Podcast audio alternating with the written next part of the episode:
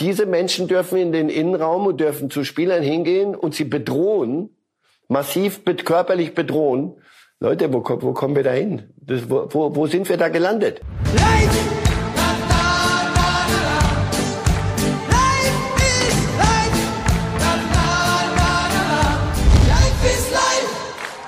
wunderschönen guten Morgen und einen wunderschönen Wochenstart. Wie soll eine Woche besser beginnen können als mit Ralf ist live? Ich habe mich extra heute besonders in Schale geworfen und dann ist er nur zugeschaltet. Aber er ist zugeschaltet und ich begrüße recht herzlich Marcel Reif. Hallo.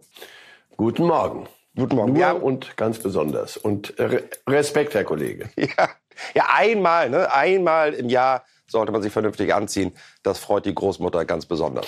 Wir wollen, mein lieber Herr Reif, über Fußball reden. Da gibt es äh, zum Glück wahnsinnig viele Themen. Aber einsteigen möchte ich mit einer Geschichte, die persönlich mir auch wirklich äh, das Wochenende, die letzten vier Tage sehr versüßt hat. Das Sport-Comeback meiner Meinung des Jahres, der letzten Jahre, vielleicht aller Zeiten. Tiger Woods zurück auf der ganz großen Bühne. Wie haben Sie das verfolgt? Ich weiß, Sie sind ja jetzt nicht der leidenschaftliche, aktive Golfspieler, aber da muss man nun wirklich festhalten, dass Tiger Woods nach seinem Comeback zurück beim größten Turnier der Welt ist in Augusta und dann den Cut noch schafft. Das ist aller Ehren wert, oder? Ja, wenn einer der Größten in seiner Sportart endlich wieder das tut, was er am besten kann, sollte einem das schon ein Respekt, ich wiederhole mich, ähm, äh, wert sein. Und äh, Leistung stimmte ja. Also dass er dahin fährt und, und äh, vier, vier Runden spielt unter, was weiß ich, das konnte niemand erwarten. Aber er ist, er ist wieder da. Ich denke, die Konkurrenz hat das auch zur Kenntnis genommen. Das stimmt. Beim äh, souveränen Sieg von Scotty Scheffler hat er ganz vorne nicht mitgespielt, aber er ist wieder da und hat den Cut geschafft. Großartig und sollte uns allen ja und auch Fußballern immer die Hoffnung geben, come back stronger. Also niemals aufgeben und man sollte immer das machen, was man am liebsten hat und das tut Tiger Woods auf dem Golfplatz. Und wir haben den Übergang, wenn wir jetzt in unsere Themen gehen, Herr Reif, denn ein Mann hat sich beschwert, dass er am Wochenende arbeiten musste zu einer Uhrzeit, in der in Augusta Tiger Woods spielte. Das war Pep Guardiola. Der hat sich beschwert, wie kann man dieses Hammerspiel Man City gegen Liverpool an einem Wochenende in Augusta legen. Lassen wir dahingestellt. Ich glaube, er war gestern dann auch völlig damit einverstanden, dass er auf, auf dem Platz war. Was für ein, mit Verlaub, geiler Fußballkick war das denn bitte gestern? Man City gegen Liverpool. Ja, äh, es, gab Kollegen, die haben von den zwei besten Mannschaften der Welt gesprochen und ich dachte, ja, mach mal langsam. Aber dann, wenn man die hat spielen sehen. Also ehrlich gesagt, äh, mir fällt im Moment niemand ein, der den beiden das Wasser reichen kann. Und dann wird so ein Spiel so aufgepumpt und ist aber dann keine heiße Luft drin, sondern alles, alles, alles stimmte. Das war das Beste an Fußball, was ich seit langem gesehen habe, in jeder, in jeder Beziehung wie wenig Fehler behaftet. Also da vergleiche ich das dann doch schon auch mit, und ich denke, wir werden zu den Quervergleichen kommen, zu denen, die anderswo äh, sich für den Nabel der Welt halten. Das war höchste Fußballkunst. Und lassen Sie mich noch eine Anmerkung machen. Das Stadion war voll, die Stimmung war prima. Da gab es zwar keine Choreografie, also der Rahmen war jetzt nicht alles mit Blattgold und was weiß ich was für ein ein Zeugs drumherum, aber das Bild war halt nicht nur ein bisschen gekraxelt, gekritzelt, sondern das Bild in diesem Rahmen, durchaus angemessenen Rahmen, Menschen kamen, um Fußball zu gucken und haben das auch Fußball zu sehen bekommen. Das Bild war meisterwürdig, also ähm, ein, ein großes Fußballspiel. Woran lag es denn Ihrer Meinung nach, wir haben das ja ganz oft in der Vergangenheit erlebt, wenn Spiele wochenlang vorher schon hochgeschrieben werden und man freut sich wahnsinnig drauf, dann ist es oft leider dann doch eine Produktenttäuschung. Von der ersten Minute an gestern und wohlgemerkt, die ersten 45 Minuten war es sehr, sehr viel hellblau, was wir da an Feuerwerk gesehen haben. Liverpool konnte glücklich sein, dass das nicht im 1-4, 1-5 sogar in die Halbzeitpause ging. Aber das ist so ein wirklich großartiger Kick war von der ersten Minute an Vollgas-Fußball. Liegt das dann tatsächlich an den beiden Männern an der Seitenlinie, an Pep Guardiola und Jürgen Klopp, dass sie es schaffen, so ein Spitzenspiel, auch ihre Jungs so einzustellen, dass die es auch als Spitzenspiel annehmen? Naja, sie werden ihren Anteil haben. Also das wäre idiotisch, äh, da irgendwas wegzureden. Nein, die, die haben sich beide ihre, ihre Kader zusammenstellen können, von A bis Z. Die haben mit denen über die Jahre gearbeitet. Die haben ihre Kader, denke ich mal, jeder auf seine Art genervt äh, wo ich immer schon oft genug gesagt habe, Leute, irgendwann muss doch die Reise zu Ende sein. Das kann doch bei City keiner mehr hören, den, den perfektionistischen Wahnsinnigen da. Und auf der anderen Seite Klopp mit seiner Art, wie der Mannschaften fordert. Und die, die Kader sind ja weitestgehend zusammengeblieben. Ähm, aber nein, die erfinden sich immer wieder neu und dann gehen die Mannschaften auf den Platz und das sind zwei große Mannschaften. Das macht ein großes Fußballspiel aus. Also wenn, wenn irgendwelche Harlem Globetrotters mal auf den Platz gehen, ich denke, wir werden nachher ein paar Tore aus, vom Paris Saint-Germain zeigen, die irgendwo auswärts in der Provinz dann die, die kleinen Jungs verdreschen. Aber wenn es um, um was geht, dann, dann fliegen sie raus aus Wettbewerben. Nein, die zwei, die haben, weiß ich nicht, 100 Spiele pro Saison. Die sind noch in fast allen Wettbewerben drin. Zu Hause FA Cup, da spielen sie jetzt, glaube ich, nächste, die Woche jetzt nochmal äh, das Halbfinale und sind beide in der Champions League gut unterwegs. Also nochmal, was wollen Sie noch hören? Das ist, warum ist das so toll? Weil da zwei super Trainer mit einem super Kader, mit unendlich viel Geld, ja, Geld, und natürlich schießt Geld Tore. Wenn es vernünftig eingesetzt wird, so wie es die beiden machen, dann wirst du nicht immer solche Spiele hinkriegen, aber wenn du sie hinkriegst, mache ich meinen Frieden damit. Das hat nichts zu tun mit irgendwelchen Berliner Derbys, wo viel Bohai ist, aber der Fußball selber nur gut. Das, das ja, okay. Aber das hier ist halt ähm, Super League und das wird irgendwann auch kommen, weil das hat mit den mit den Mühen der Steppe nicht viel zu tun. Sie haben Pep Guardiola den perfektionistischen Wahnsinnigen äh, genannt trifft es ganz gut meiner Meinung nach. Wollen wir mal hören, was Pep Guardiola selber nach dem 2-2 gestern im Spitzenspiel in England gesagt hat. Ich hatte so ein Gefühl, dass wir die Chance vergeben haben, sie zu schlagen. Ich muss mir das Spiel nochmal anschauen, aber gefühlt haben wir sie am Leben gehalten. Nach dem Spiel habe ich zu den Spielern gesagt, Kopf hoch, sie sollen für keine Sekunde traurig sein. Geht raus und sagt allen, wie gut ihr gespielt habt und wie stolz wir sind. Es war ein tolles Spiel für unsere Fans, für die Liverpool-Fans für das Land, für die ganze Welt.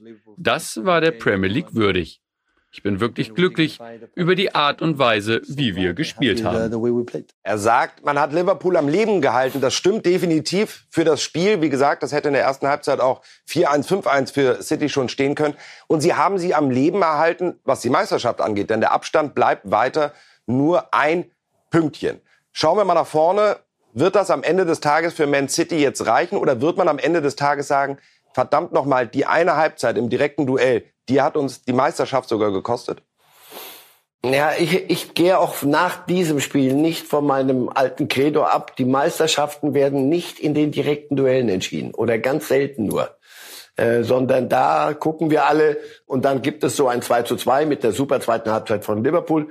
Es, sie werden jetzt noch, ich glaube, es sind noch fünf, sechs Spiele, sie werden noch Gegner haben, wo es nicht so ähm, so viel Glanz und Gloria äh, drumherum äh, daher geredet und dann auch abzuliefern ist, sondern dann musst du seriös deinen Job runterspielen. Und dann ist noch die Champions League, du bist nah dran am Finale und Halbfinale und all diese Dinge.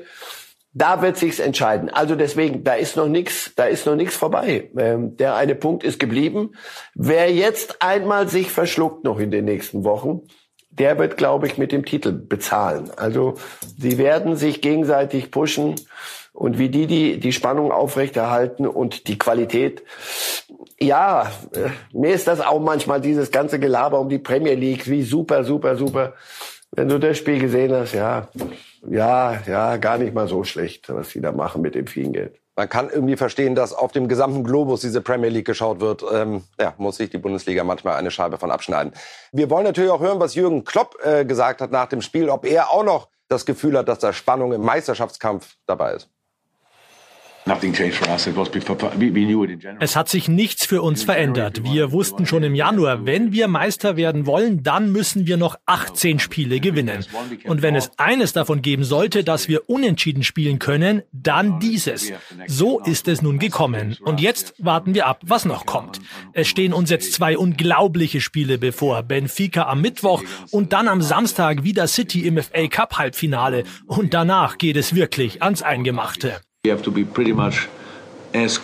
Wir müssen so perfekt wie möglich spielen, um noch sieben Premier League Partien zu gewinnen. Und das ist absolut verrückt. Aber das ist offenbar die einzige Möglichkeit, um das Titelrennen entscheiden zu können, wenn es denn reichen sollte. Denn wenn auch City alle verbleibenden Spiele gewinnt, wird es schwer. Das stimmt. Also definitiv, äh, Liverpool braucht noch einen Ausrutscher. Und auch äh, Jürgen Klopp braucht einen Ausrutscher von Pep Guardiola, um das direkte Duell der beiden zu gewinnen. Wir haben eine Grafik mal, das ist echt spektakulär. Wenn man sich mal alle Spiele anschaut, die Pep Guardiola gegen Jürgen Klopp gespielt hat, dann fällt uns auf, das ist wirklich ein Trainerduell absolut auf Augenhöhe. Ich finde es äh, spektakulär zu sehen. 23 Spiele haben die beiden Herren jetzt an der Seitenlinie gegeneinander gemacht. Neun Siege der eine, fünf Remis, das gestern kam hinzu. Und neun Niederlagen dann jeweils jeder einer äh, gesteckt. Am Wochenende jetzt die Chance, dass einer den anderen überflügelt. Ich will aber eigentlich mit Ihnen Folgendes besprechen. Man muss schon deutlich feststellen, die beiden Jungs sind eigentlich auf der Trainerposition das Nonplusultra jetzt über viele Jahre hinweg. Frage, wie lange denn noch? Wie lange werden die beiden noch auf dem Niveau Vereinsmannschaften trainieren? Ich habe vorhin schon so in einem Halbsatz gesagt, das ist mir eines der größten Rätsel und davor ziehe ich ja am meisten den Hut, weil es allem widerspricht, was auch Pep Guardiola mal verkündet hat. Also er hat gesagt, ich war vier Jahre bei Barcelona damals, alle Erfolge, Wahnsinn, irrer Fußball. Er sagt, das vierte Jahr war zu viel. Das war mein einziger großer Fehler. Ich war ein Jahr zu lang bei einem Club. Klopp Liverpool. Entweder du musst, wenn ein Trainer so fordert ist und fordert, ihr, ihr wisst, was ich meine, ja, einer, der in jeder Kabinenansprache, glaube ich, das Maximum fordert. Irgendwann, wenn du den Kader nicht austauschst, musst du den Trainer austauschen. Nicht, weil er keinen Erfolg mehr hat, sondern weil ich glaube, immer dran geglaubt habe, irgendwann können die das nicht mehr hören. Ich habe es vorhin gesagt, die beiden erfinden sich merkwürdigerweise immer wieder neu also Guardiola eben in der, in der, in der Pressekonferenz, was hat er gesagt? Ich muss mir das Spiel jetzt nochmal angucken. Also das heißt, ich muss jetzt nochmal ins Labor und muss nochmal gucken, wo wir da vielleicht einen Zentimeter falsch gestanden haben. Und Klopp, wir müssen weiter, weiter, weiter.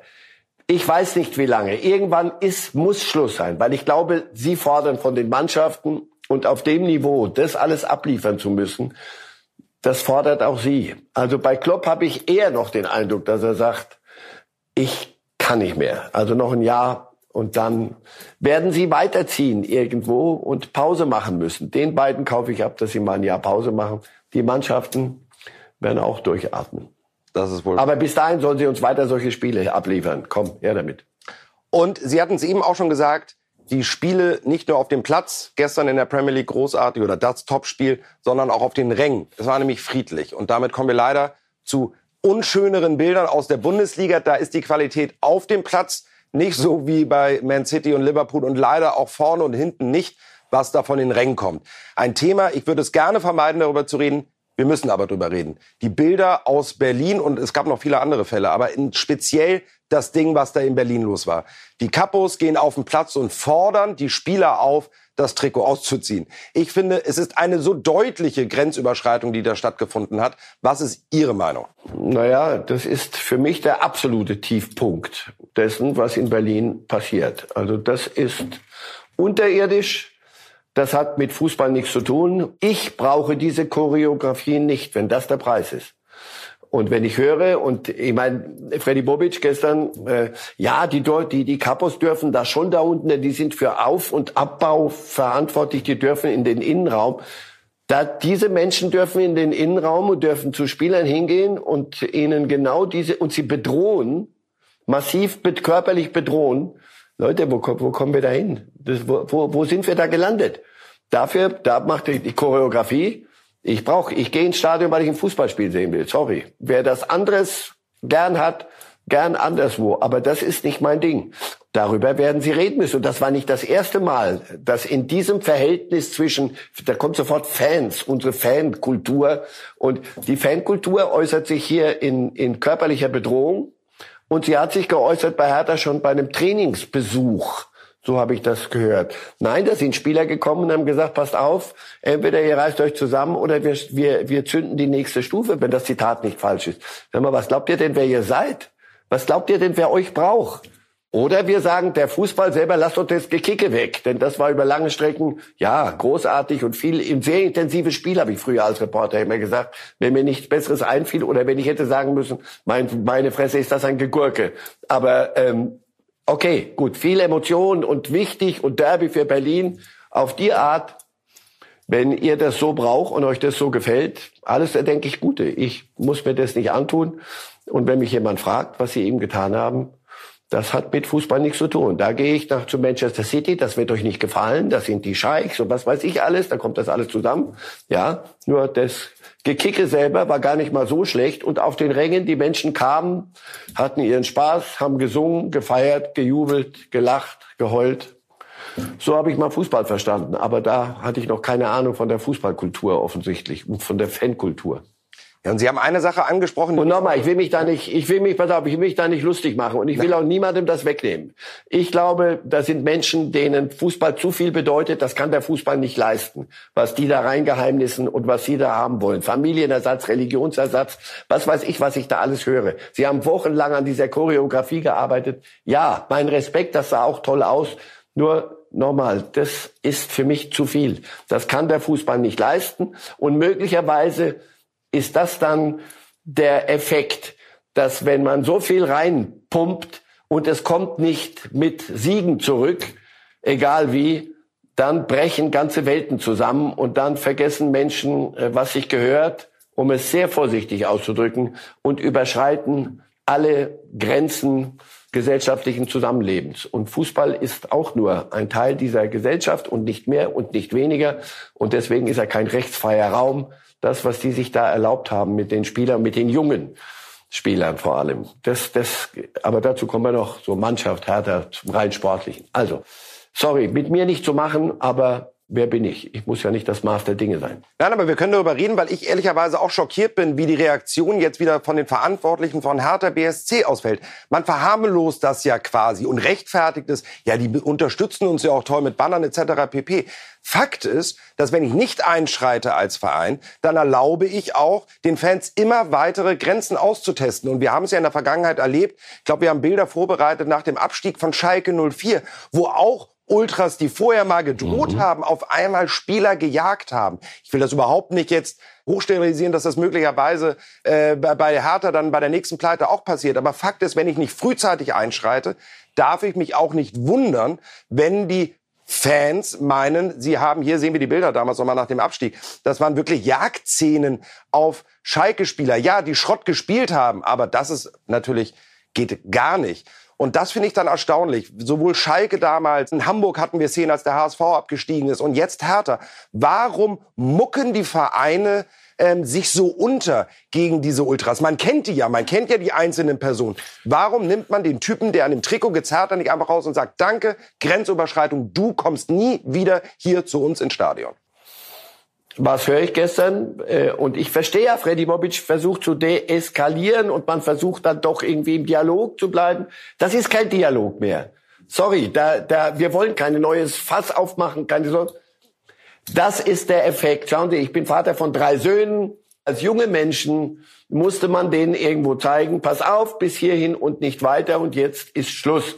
Das muss man offensichtlich mit solchen Menschen tun. Und wenn man das nicht tut, und da sind die Hertaner nicht die einzigen. Es gibt auch anderswo. Fragen Sie mal in Frankfurt nach, wo alles immer so wunderbar ist und Choreo und Fans, alles super.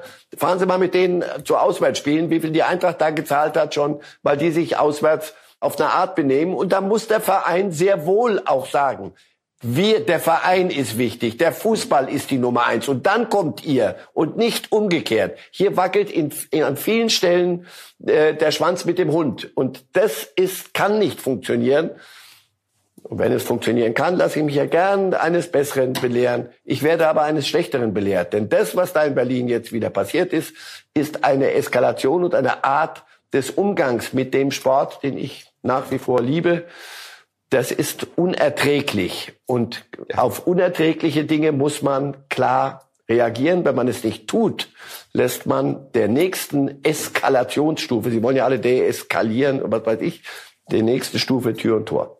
Da sind wir sowas von einer Meinung. Und vor allem das Ergebnis ist ja eines, was sportlich sicherlich auch nicht helfen wird. Weil wenn ich junge Spieler habe, die ich einschüchter, die Angst haben, wie sollen die dann selbstbewusst auf dem Platz auftreten. Also es ist auch noch völlig hohl mit Drohung, meiner Meinung nach, Spieler zu mehr Leistung anzutreiben. Und damit sind wir beim nächsten es Thema. Es ist das Letzte. Äh, da sind wir sowas von einer Meinung.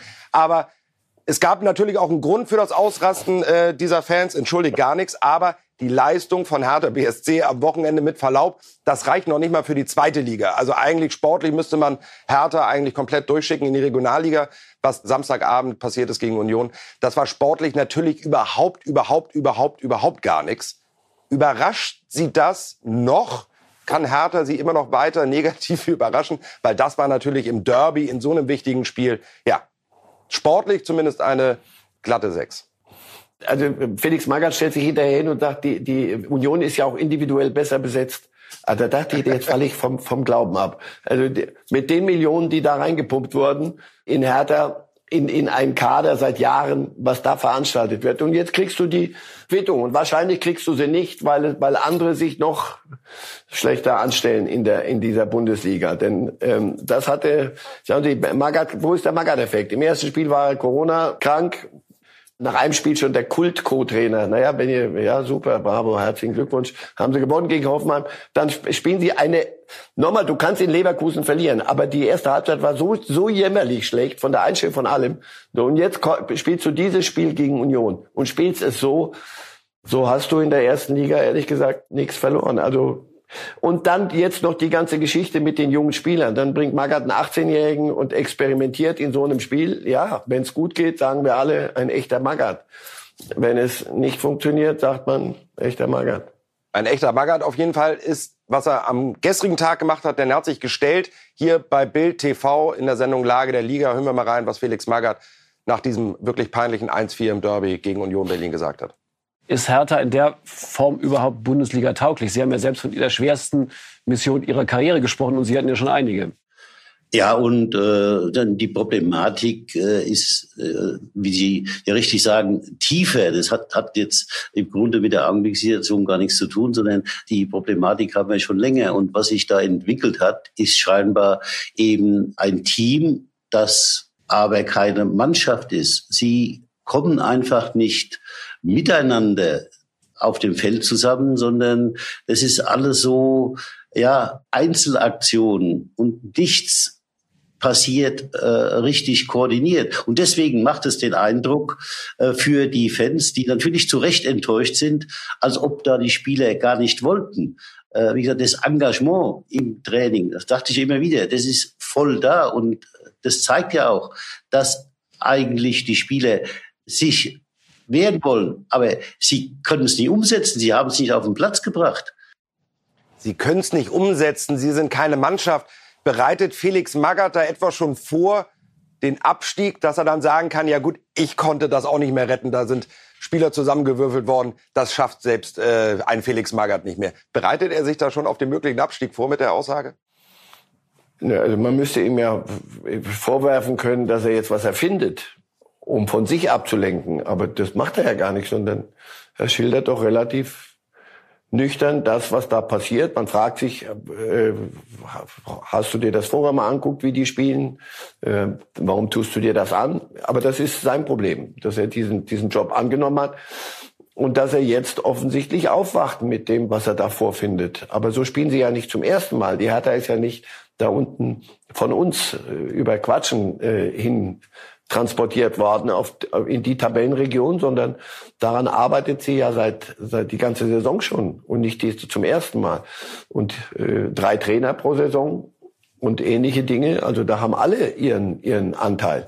Und was er jetzt da beschreibt, ist genau das, was wir da gesehen haben. Union ist doch, er findet doch den Fußball gerade nicht neu, sondern die machen das, was sie können und sie machen es prima und sie machen es auf ihre Art und das, das reicht, um dann den doch besser gestellten Nachbarn mal nach Strich und Faden zu vermöbeln. Und das ist Fakt, nicht mehr, nicht weniger. Dann lassen Sie uns, wenn wir das Thema auch schon Ab- und Aufstieg nennen, einmal auf die Tabelle der ersten Liga schauen und einmal ein bisschen in die Zukunft schauen, wer denn dann tatsächlich runtergeht. Also von den ersten neun wird sicherlich keiner mehr sein. Unten, ich glaube, bei Fürth muss man leider, ich finde, die äh, wehren sich ja wirklich jedes Wochenende mit Manneskraft, aber es wird nicht mehr reichen. Da müssen wir einen Haken hintermachen. In der Verlosung Hertha, Bielefeld, Stuttgart, Augsburg, Wolfsburg, mm, die sind wahrscheinlich auch schon durch. Aber wer ist es denn am Ende? Wer geht an 17 runter und wer hat noch den kleinen Strohhalm in der Hand am Ende der Saison mit Platz 16 unter Relegation? Was ist Ihr Tipp? Also ich glaube, es geht wirklich nur um, um die drei, um Stuttgart, Bielefeld und, und Hertha. Für Stuttgart sprechen ein paar Dinge, dass sie Ausreißer haben zuweilen äh, mit einer jungen Mannschaft und es doch irgendwie hinkriegen können. Bielefeld hat gerade einen richtig bösen Negativlauf. Also wenn da nicht bald was kommt, dann allerdings werden sie Hertha helfen. So, und Hertha ist, ist Hertha, weil da nichts zusammenpasst. Da sehe ich auch keine Ausreißer. Doch, gegen Hoffenheim, aber da hat Hoffenheim mitgespielt. Ehrlich, ich, ich traue mich da gar nicht zu tippen. Ich sage auch nur so, ähm, einer wird, wird direkt absteigen und der andere spielt Relegation das schaue ich mir mit Vergnügen an. Ein Relegationsspiel gegen irgendeinen von, und das wird, wird ja nicht einer der sein, es wird ja der HSV möglicherweise nicht sein, sondern es wird irgendwas wie, wie mit, mit großem Respekt wie Darmstadt oder St. Pauli sein, die nichts zu verlieren haben, sondern, hey, bleibt lieber zweite Liga, spielt immer oben mit, da habt ihr richtig jedes Jahr richtig Jubeltrubel. Die, die haben nichts zu verlieren dass die zwei Relegationsspiele, die so viel Angst mit, wie da die, die Seele auffrisst, hat es lange nicht gegeben. Also ich weiß es nicht. Im Moment hilft Bielefeld Hertha sehr, aber ob das hält bis zum Schluss, irgendwann wird Hertha auch selber was, was tun müssen, so wie das jetzt am Wochenende aussah. Ehrlich gesagt haben die dann alle nichts in der ersten Liga verloren. Da wollen wir schauen, wer möglicherweise aus der zweiten Liga bald was in der ersten Liga hat. Wir werfen mal einen direkten Blick ähm, in die obere Hälfte der zweiten Liga und sehen, wenn wir uns das als Fußballgötter so malen können, wäre ja, wenn Hertha die Relegation schafft, tatsächlich, auch wenn Schalke auf Platz 1 ist, aber es ist alles so wahnsinnig eng da unten. Stellen Sie sich mal vor, am Ende heißt es Magath mit Hertha gegen Schalke. Das wäre doch ein Traum, oder? In der Relegation dann. Ja, ja, ich weiß. Und wir hätten, ja, und ihr hättet ein, äh, nicht eine Woche, wo, wochenlang was. Da, was gibt's da Geschichten? Nein, ähm, ich glaube, dass Schalke und und Werder sich so stabilisieren jetzt und ihre Wucht, die sie haben als Clubs und ihre Tradition jetzt in, auch in Leistung umwandeln und in Ergebnisse. Ich glaube, es wird sowas wie Darmstadt oder St. Pauli sein. Und glauben Sie mir, das ist sehr viel schwerer, glaube ich, und sehr viel weniger erfolgsträchtig, als wenn es, wenn du dann gegen einen vermeintlichen Erstligisten, der auch muss, also Werder muss aufsteigen, Schalke muss aufsteigen, das ist ja sehr unstrittig. Jeder, der muss, muss über schon ein Stückchen mehr springen. Und wir kriegen ganz sicher zwei Relegationsspiele, die sich gewaschen haben. Oh, das freue ich mich jetzt schon drauf. Wir werfen noch mal gemeinsam noch mal einen Blick auf die Tabelle, denn es ist eine spannende Sache wirklich auch zu sehen für die nächsten Wochen, weil der HSV es ja gestern nicht geschafft hat, in Kiel zu gewinnen. Die würde man jetzt tatsächlich rausnehmen. Die können ja dann den Pokal gewinnen. Am Dienstag geht's gegen Freiburg spektakulär, wenn man in der zweiten Liga bleibt, aber den DFB-Pokal gewinnt. Aber alle Mannschaften oben, Schalke, Bremen, St. Pauli, Darmstadt, Nürnberg, die spielen alle noch die nächsten Wochen gegeneinander kreuz und quer. Da kann man sich einerseits die Punkte wegnehmen. Sie hatten es vorhin gesagt, Meisterschaften werden nicht in direkten Duellen entschieden. Möglicherweise aber der Aufstieg in der zweiten Liga. Das ist ab jetzt wirklich jeder Spieltag Endspielstimmung. Und da möglicherweise dann doch der Vorteil für die großen Clubs oder für die Underdogs?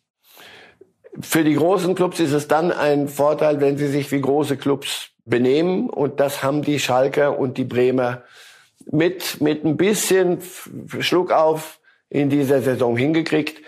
Und dann haben sie ihre, ihre Wucht was immer das, das ist, aber dann, dann ist es dann doch Schalke. Dann fahren die anderen äh, hin nach in die Arena da und boah, und dann fährst du nach Bremen und es ist voll und es ist dann doch Erstliga-Touch und dann bringen die's.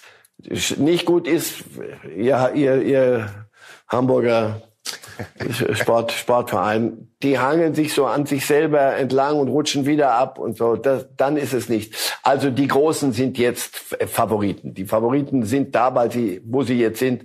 Die runterzuholen wird sehr schwer. Die zwei. Meine lieben Zuschauer, das Schöne an der gesamten zweiten Liga ist, das wird bis zum Ende wahnsinnig spannend bleiben. Ich glaube auch, dass die großen Clubs einen Vorteil haben, weil sie ihre großen Stadien jetzt wieder füllen können und dann die Fans wie eine Wand hinter der Mannschaft stehen können. Hoffentlich friedlich. Jetzt haben wir über City Liverpool geredet. Wir haben über Auf- und Abstieg geredet. Wir haben über Fanchaoten geredet. Fehlt Ihnen was, meine lieben Zuschauer? Ja, genau. Über den FC Bayern, über den haben wir noch nicht geredet. Aber keine Reifes Live-Sendung ohne den FC Bayern und keine Reifes Live-Sendung ohne Marcel Reif. Mein lieber Herr Reif, natürlich reden wir über den FC Bayern und Natürlich reden wir über das Hauptthema, denn sportlich bei aller Liebe, Champions League machen wir noch ein bisschen, aber Bundesliga, da brauchen wir über die Bayern nicht reden. Aber wie ist denn die Zukunft? Das Thema FC Bayern und Verlängerung von Verträgen. Das ist schon eine Schallplatte, die ist erstaunlich, wie lange wir die jetzt schon spielen. Ne? Lewandowski und die Verlängerung. Wann haben wir denn da mal einen neuen Stand? Oder wird das wirklich bis zum Saisonende jetzt so weitergehen? Na, bis zum Saisonende sicher nicht. Ich denke, dass in, in, in Kürze, äh, noch im April, denke ich, wird man, wird man sich äußern. Aber Sie haben es ja richtig gesagt. Das ist ja das, die, die Frage. Es geht um die Zukunft oder geht es um die Verlängerung der Gegenwart? Und darüber, denke ich, sind Sie in, in München am Grübeln. Verlängern wir mit verdienten Meistern des Sports, die immer noch unverändert ihre Leistung bringen, Lewandowski, aber wie lange noch? Und für wie lange verlängern wir? Ich glaube, darum wird es gehen. Die, die Laufzeit gar nicht mal die eine Million mehr oder weniger. Was ist schon eine Million? Hei, hei. Die Bayern sind an einer Kreuzung. Darüber denken sie nach. Und das ist ja auch gut so. Ich, ich finde das auch gar nicht so furchtbar dramatisch. Und wenn Sie auf Lewandowski hinaus wollen, ich stelle permanent die Gegenfrage. Sagen Sie mir, den Markt für Robert Lewandowski in seinem Alter. Nochmal, hat nichts mit seinem Pass zu tun, sondern er hat biologisch, hat ein anderes Alter, das sagen ja alle, als das, was im Pass steht, ähm, weil er unglaublich fit ist. Aber wie lange baut ein Club auf Robert Lewandowski seine Zukunft auf? Das ist die Frage. Oder wir reden nicht über Newcastle, sondern wir reden über, über Clubs, seriöse Clubs, die, die eine Idee haben. Also gut, FC Barcelona Xavi macht was ganz anderes. Kann ich mir nicht vorstellen. Sorry. Bei Real Madrid ist, spielt irgendeiner, der macht das, glaube ich, ganz gut, so Benze, Benzema oder irgend sowas. Der, der macht das gar nicht mal so schlecht. Scheint mir. In Paris, äh, Harlem Globetrotters und dann in der französischen Liga ein bisschen rumtouren. Hm. So. Manchester City, Guardiola kennt Lewandowski gut, aber ich glaube, der hat andere Pläne und mit Jüngeren. Also nochmal, Sie sagen mir jetzt bitte, wohin Lewandowski gehen will. Für mich ist das so klar, dass der noch zwei Jahre bei den Bayern spielt. Aber ähm, offensichtlich braucht gibt's da noch Gesprächsbedarf untereinander. Und dann wird's um, um Laufzeiten gehen und dann werden die Bayern äh, eine Entscheidung treffen müssen. Und Lewandowski auch, wenn ihm das nicht gefällt, wenn er sagt, ich habe Lust, noch woanders zu spielen. Aber wie gesagt, dazu müsste es einen Markt geben. Den sehe ich nicht. Kann sein, dass ich aber irgendwie Tomaten auf den Augen haben. Nee, nee, nee, die haben sie noch nicht mal Gurken. Alles äh, klare Sicht, sehe ich nämlich ganz genauso. Entscheidend ist aber beim Poker immer auch die andere Seite. Also möglicherweise verzockt sich Herr Lewandowski, denn es geht ums liebe Geld. Und sein Teamkollege Leon Goretzka hat uns ins Mikrofon echt eine spannende Aussage gegeben, die sich, glaube ich, jeder Fußballer mal ein bisschen hinter die Ohren schreiben sollte, wenn es um Vertragsverhandlungen geht. Hören wir mal rein. Ja, ein anderes Thema sind die Verträge. Vier Spieler sind in Verhandlungen mit dem FC Bayern. Du hast bei deiner Vertragsverlängerung betont, dass du ein bisschen auch auf Gehalt verzichtet hast, um bei FC Bayern zu spielen. Würdest du deine Mitspieler appellieren, dass es dir nachtun, damit die Mannschaft so zusammenbleibt?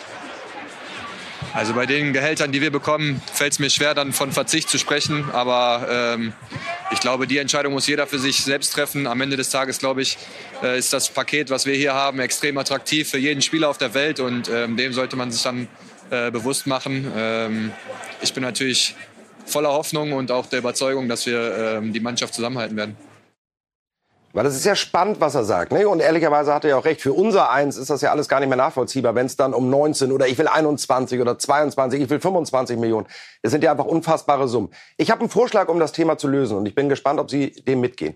Warum teilt man nicht Gehaltsklassen ein? Und zwar für alle Fußballer, weltweit. Da gibt es Klasse 1, da verdient man fix 25 Millionen. Dann gibt es Gehaltsklasse 2, da verdient man fix 20 Millionen. Und dann immer weiter runter, bis man dann irgendwann bei den Gehältern des Hamburger Sportvereins angekommen ist. Warum kann man sowas nicht machen? Ein bisschen Planwirtschaft in der Fußballerei, so dass man einfach diese elendigen Diskussionen, hier noch ein Millionchen mehr und da noch ein Millionchen mehr, nicht hat. Spieler werden einfach von den Vereinen eingeteilt in Kategorien. Da gibt es eine Fixsumme und übrigens auch die Berater. Die kriegen dann auch eine Fixsumme, denn wenn sie einen Spieler in Kategorie 1 transferieren, kriegen sie so und so viel Geld. Ist das zukunftsträchtig, ja oder nein? Irgendwann mal, wenn die Super League kommt und ein geschlossenen äh, Closed Shop bastelt. Ein geschlossenes System, das sich seine eigenen Regeln gibt und wo nicht einer, dem es gerade nicht passt, vor den Europäischen Gerichtshof laufen kann und sagen, das widerspricht ja bei europäischem Recht, freie Marktwirtschaft, das könnt ihr mit mir nicht machen. Solange wir freie Marktwirtschaft haben, für die sehr, sehr viel spricht im normalen Leben, aber Fußball. So, wenn, weil hier haben wir, wir haben Ligen, in denen Union Berlin und Arminia Bielefeld und Bayern München zusammen sind. Und da müssen Regeln für alle gelten. Das sind nicht deren Probleme sondern das kriegst du nur dann hin nach dem amerikanischen Profisystem, eine geschlossene Liga, die sich ihre eigenen Regeln gibt und wer in dieser Liga mitspielen will, muss das unterschreiben. Dann ja. Aber dass wir von außen denen sagen und den Beratern Pini Zahavi und Mino Raiola sagen, du pass auf, aber mehr gibt's nicht. Darauf sagt er, dann passt mal gut auf, dann nehme ich mein Kasperl hier, mein 20-jähriges ich meine niemand konkret. Und wir setzen uns in ein Privatfliegerchen und dann fliegen wir mal woanders hin. Da zeige ich euch mal, wo der Hammer hängt. Und zwar mehrere Hämmer und solche Hämmer, nicht kleine Hämmerchen. So, solange das so ist, ist das eine hübsche Idee, die aber nicht funktionieren will. Und Leon Goretzka, dem Herrgott sei Dank für Fußballspieler wie Leon Goretzka. Du denkst, du erst im ersten Moment erschrickst du, hey, der redet ja gar keinen Stuss, sondern der redet ja ganz normale Dinge. Aber wenn alle so wären, weil vielleicht wäre es dann auch langweilig, hätten wir nichts zu, nichts zu diskutieren.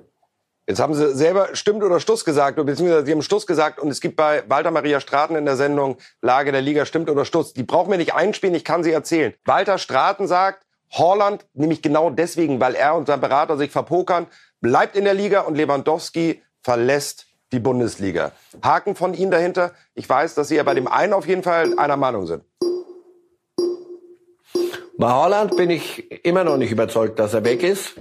Eben aus diesen Gründen, weil es auch im Moment keinen Markt gibt, so wie er sich das, Herr äh, Raiola sich vorgestellt hat. Und Lewandowski bleibt, weil ich glaube, dass Bayern und, und Lewandowski passt und die Summen gar nicht so weit auseinander sind. Und die Laufzeit werden sie hinkriegen mit zwei Jahren. Alles andere würde mich sehr wundern, aber dann hätten wir wieder was.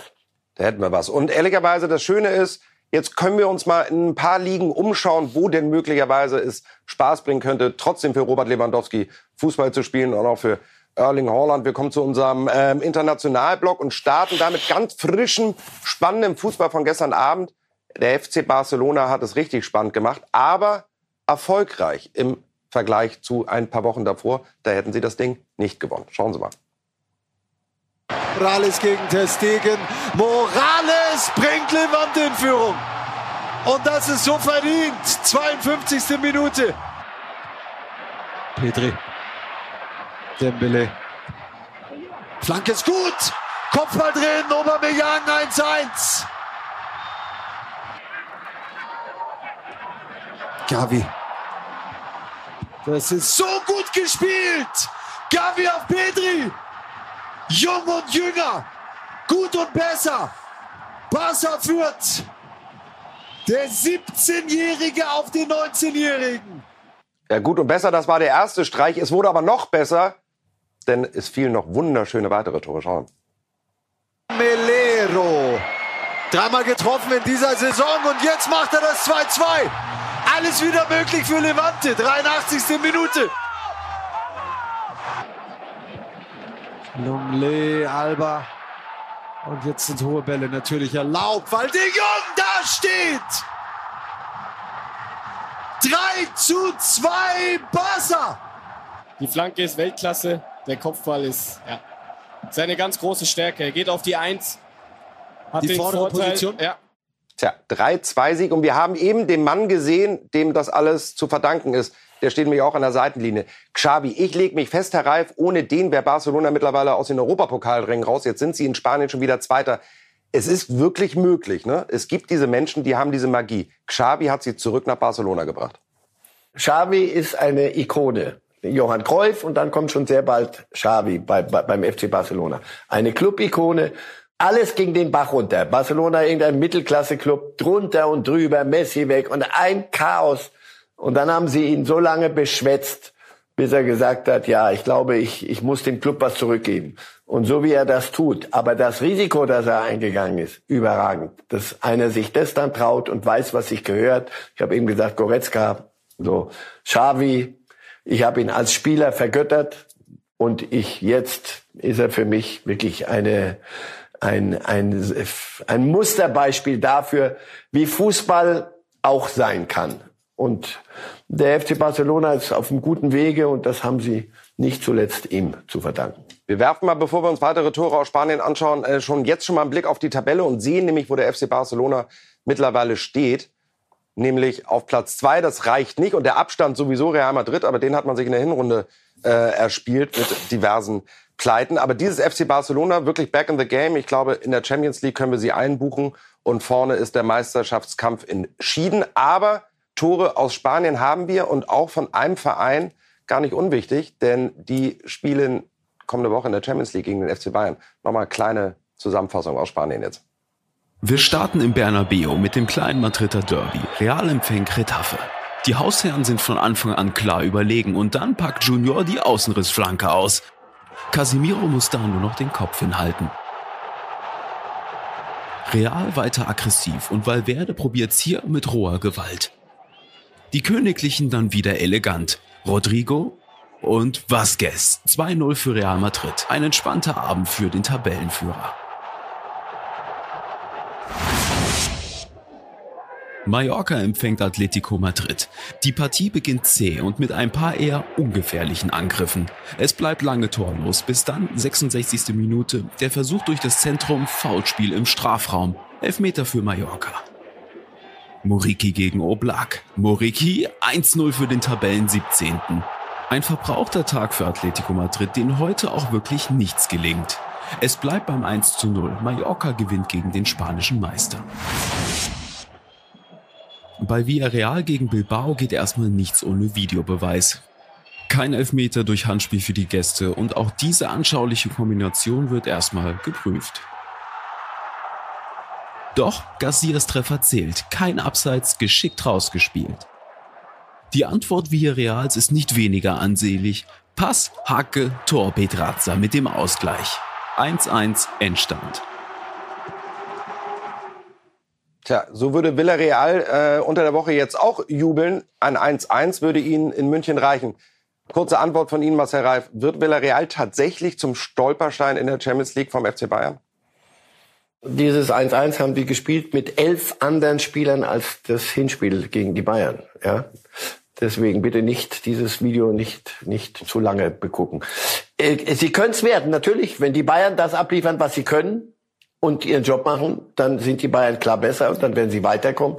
Wenn die Bayern sich weiter so anstellen wie die letzten zwei, drei Spiele und Villarreal wieder das aufhebt, was die Bayern liegen lassen, wie schon im Hinspiel, dann wird das schwer. Aber jedenfalls haben die Bayern zum ersten Mal das, was sie gar nicht mehr kannten. Druck. In der Liga können sie tun und lassen, was sie wollen. Die anderen treiben sie mit Abstand zur Meisterschaft. Champions League lief auch alles immer ganz glatt. So, jetzt ist ein Spiel auf dem Programm. Da geht's ein bisschen um was. Und da müssen sie liefern. Punkt. Druck, Druck auf den Kessel, Druck im, auf den Kessel der Meisterschaft im, der, um den Scudetto in Italien. Der ist auch definitiv da. Wir äh, freuen uns über diesen wahnsinnig spannenden Meisterschaftskampf in Italien und stimmen Sie, liebe Zuschauer, auch noch mal ein bisschen darauf ein. Das war das Wochenende in Italien. Alles klar bei Edin Dzeko und Inter Mailand. Das Titelrennen in der Serie A bleibt spannend. Dieser eklatante Fehlpass von Daniel Besser leitet die Führung gegen Hellas Verona ein. Ivan Perisic mit einer hervorragenden Flanke auf Nicolo Barella. 1 zu 0 Inter in der 22. Minute. Die Gastgeber weiterhin dominant belohnen sich nach einer halben Stunde erneut. Edin Dzeko trifft zum 2 zu 0 Endstand. Sogar die Kleinsten dürfen weiter von der Titelverteidigung träumen. In Cagliari dagegen träumen sie von einer Überraschung. Cagliari Calcio braucht jeden Punkt im Abstiegskampf und geht gegen Juventus Turin in der zehnten Minute in Führung. Joao Pedro heißt der Torschütze. Doch die alte Dame lässt sich davon nicht sonderlich beeindrucken. Matthijs de Licht kurz vor der Pause mit dem 1 zu 1 Ausgleich. Und eine Viertelstunde vor dem Ende ist die Partie gedreht. Dujan Vlaovic trifft zum 2 zu 1 Sieg für Juventus Turin bei Cagliari Calcio. Tja, man stelle sich vor, der Vlaovic wäre ein bisschen früher zu Juventus Turin gegangen, dann hätte man nicht nur einen Dreikampf, sondern möglicherweise einen Vierkampf sogar. Wir werfen mal einen gemeinsamen Blick auf die Tabelle und mein lieber Herr Reif, wir wissen alle, Sie sind großer Italien-Liebhaber und beim Blick auf diese Tabelle muss man auch die Serie A lieben, oder? Ja, weil es wirklich spannend ist. Milan schwächelt ein bisschen. Hat die letzten zwei Spiele 0-0 gespielt, gestern beim AC Turin 0-0. Sie sind immer noch vorne, aber Inter hat ein Spiel weniger. Nur ich freue mich über die Wiedergeburt des Mailänder Fußballs. Wie lange haben wir darauf warten müssen? Letztes Jahr schon Inter und jetzt jetzt die beiden da oben. Ja, da da geht's ein bisschen um was. Und Juve, äh, wenn wenn die sich weiter, diese Neapel hat mal wieder verloren, wenn die sich verschlucken sollten, aber Inter scheint seine Spiele gegen Hellas Verona, das was ich vorhin meinte, diese Spiele, die ja, die nicht so viel Glanz verströmen im Vorfeld, die musst du gewinnen und die gewinnt gerade Inter, denn ansonsten würde ich würde ich Juventus Vorsicht, die für die ist der Champions League Platz entscheidend, den haben sie. So und jetzt gucken sie sich mal an, wie so ein Bär, der aus dem Winterschlaf erwacht und gucken mal an, was da so rumläuft auf der auf der Lichtung. Aber ähm, für mich ist Inter im Moment Favorit. Wir werden das abwarten. Ich hätte auch nichts dagegen, wenn ein Mailänder Club gewinnt. Eine herrliche Stadt mit bald einem neuen Stadion. Sie hatten heute ein paar Mal die Harlem Globetrotters angesprochen. Das sind ja eigentlich Basketballer, aber manchmal hat man auch den Eindruck, PSG, die Fußballer, äh, machen auch ein bisschen Basketball. Und Zirkus auf jeden Fall. Haben gespielt am Wochenende in Clermont. Uns fällt auf, mein lieber Herr Reif, sechs Tore Paris, Messi durchgespielt, kein Tor. Schnelle Antwort so zum Ende. Messi und Paris, das wird wahrscheinlich schneller zu Ende gehen, als man sich das gewünscht hat. Oder? Das passt einfach nicht. Ja, ja, er hat aber drei, drei Tore aufgelegt. Also das ist doch das, was wehtut. Dass sie, man sieht, was sie könnten. Und wenn es aber um irgendwas ging, Champions League waren sie keine Mannschaft, sondern da waren sie Harlem Globetrotters, jeder für sich irgendwie auf seine Art. Ja, ich kann mir nicht vorstellen, dass das, das Modell Paris, PSG, dass man das weiter versucht zu treiben. Ich glaube, da wird es einen großen Bruch geben. Was daraus wird, ich wünschte Messi, dass er am Ende seiner Karriere dass wir ihn anders in Erinnerung behalten als ihn mit dieser Saison bei PSG. Und das geht für Neymar und Mbappé wird sowieso weiterziehen. Wird eine interessante Baustelle, die sich da auftut. Aber das würde, die Nachfrage muss ich jetzt noch stellen, wo endet denn eine Karriere Messi, dass wir ihn in guter Erinnerung haben? In Amerika? Oder wäre es einfach auch mal angebracht, einfach ganz frühzeitig zu sagen, wisst ihr was, das war's. Man hört einfach auf. Auch wieder, ich habe so eine, so eine Vision, Ronaldo und Messi nochmal zusammen unter der Führung von David Beckham bei Inter Miami und äh, ein bisschen Disneyland Fußball. Warum nicht? Nur mal Spaß haben, die Sonne scheint. Es gibt zweimal warm zu essen am Tag. So, aber wahrscheinlich wird es irgendwie anders kommen. Hoffentlich nicht irgendwie so, dass man Fremdschämen äh, empfindet, so wie ich bei Paris bei manchen Spielen wirklich Fremdschämen hatte. Äh, ich dachte, was was ist da für ein Potenzial? Was können die? Was können die? Warum machen sie es nicht? Warum kriegt man da nicht eine Mannschaft hin? So ist das. Fremdschämen, meine lieben Zuschauer. Ich hoffe nicht, dass Sie heute Fremdschämen hatten bei dieser Sendung. Wenn es doch so gewesen sein sollte, dann kann es nur mir gelegen haben. Und deswegen ist am Donnerstag Valentina Maceri hier, Marcel Reif natürlich auch. Nächsten Donnerstag zu Ostern. Reif ist live, dann wieder zurück. Gleiche Stelle, gleiche Welle hier bei Bild TV. Vielen Dank fürs Zuschauen. Hey!